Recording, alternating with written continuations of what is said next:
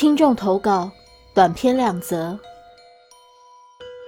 第一则故事：巴黎观音山跑山经验。本故事是由之前投稿过楼梯间脚步声的零毒蛇所提供，谢谢您。我是个很爱开车的人，很爱去看夜景，特别在心情不好的时候。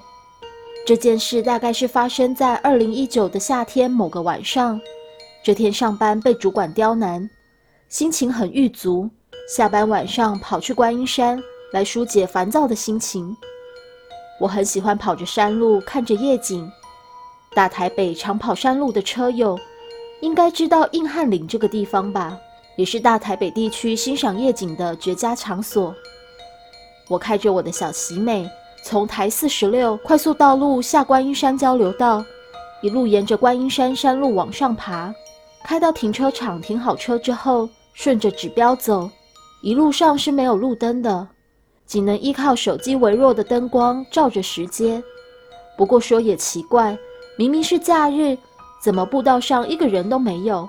照理说夜景应该会有一堆情侣放闪一起看夜景，但是越走越不对。怎都看不到路，明明没下雨，没起雾，伸手不见五指。突然，肩膀上像是有人拍我一样，啪啪。我转头一看，完全没有人。想说应该是错觉吧，也许是风，或是树叶掉落。再往前走一段路，那个感觉又来了，啪啪。我很确定这不是错觉，而且肩膀像是被人抓着一样。我立刻掉头就跑，心想：“靠，我是不是得罪了好兄弟？”一路跑着，看到一间铁皮屋，里面有一群阿伯在大声唱歌、烤肉，我放心多了，立刻跟他们借厕所，想说应该没有事了吧。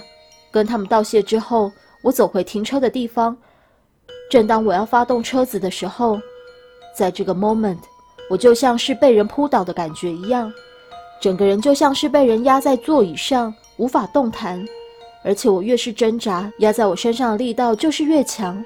于是我念出心经，观自在菩萨。也不知道挣扎了多久，全身冒冷汗，吓得我赶紧下山，手机打开 YouTube，蓝牙连接车用音响，放馆长直播来壮胆，来忘记那个感觉。隔天去庙里拜拜。那次之后，还有几次那种被人压在座椅上的那种感觉，有机会再跟各位讲。故事一说完了。故事二，我离家出走租下的鬼屋。本故事是由听众达尔所提供，谢谢您。在我二十岁退伍那年，回到家后，因父母长期左右我人生方向，由于沟通不良，而我选择离开家。让双方冷静一段时间。那时我看了间环境位于台北的某间公寓，就租了下来。初期搬入一切正常，但在我某日晚上因加班之后回到家，事情就发生了。住处位在四楼，当我上楼时，看见有两位年轻男子站在三楼一动也不动，心想：奇怪了，都半夜一点多了，怎么还有人在那？于是我不理会他们，直接从他们身旁经过。在准备往住家上楼时，突然，这两位其中某个人用怒吼的声音喊：“啊！”很长的。我回头看，看见了让我震惊的事情：这两位男子立刻往墙壁钻进去。我见状后，立马吓得赶紧飞奔上楼，回到住处。在一片漆黑的套房，一开灯，却看见了身穿紫色大衣的女子正坐在我的床上。她的面孔皮包骨，眼睛看不到眼白。他望了我一下，突然间快速往窗户飘走。我大喊：“擦擦擦！救命啊！”立刻飞奔到一楼，心里一阵毛骨悚然。于是颤抖着往我住处抬头看，不看就够恐怖了，一看我差点昏倒。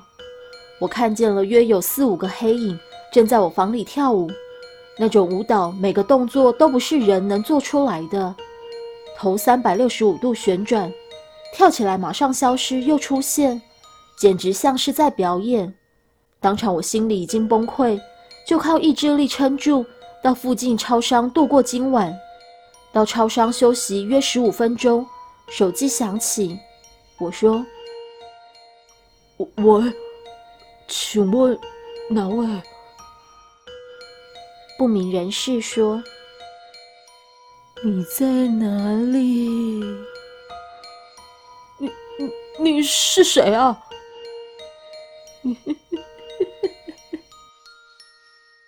你在继续恶作剧？我我。这时，话筒里传来一阵电波干扰，通话结束。天亮时，因睡眠不足，向公司请了假，想好好休息。后来头脑昏昏沉沉，回到四楼租屋处休息，躺在床上后，心想：不对，我为什么自己走回来？昨天的事不该回来的。这时，我弹起身准备冲出门时，听到厕所传来：“不准走！”糟糕，身体无法动。过了一分钟，见一个女子走出来，我来形容她的样子：身穿紫色大衣，全身皮包骨，满脸鲜血，那就是我昨晚见到的魔鬼。那完全被血掩盖的五官，这次连眼睛都看不到。我完全说不出话。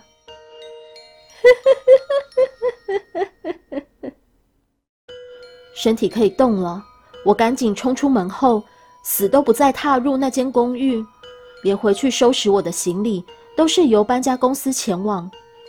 后来我回到了老家，父母也不干涉我的任何事情。总之，这是我经历过的鬼故事之一。故事说完了。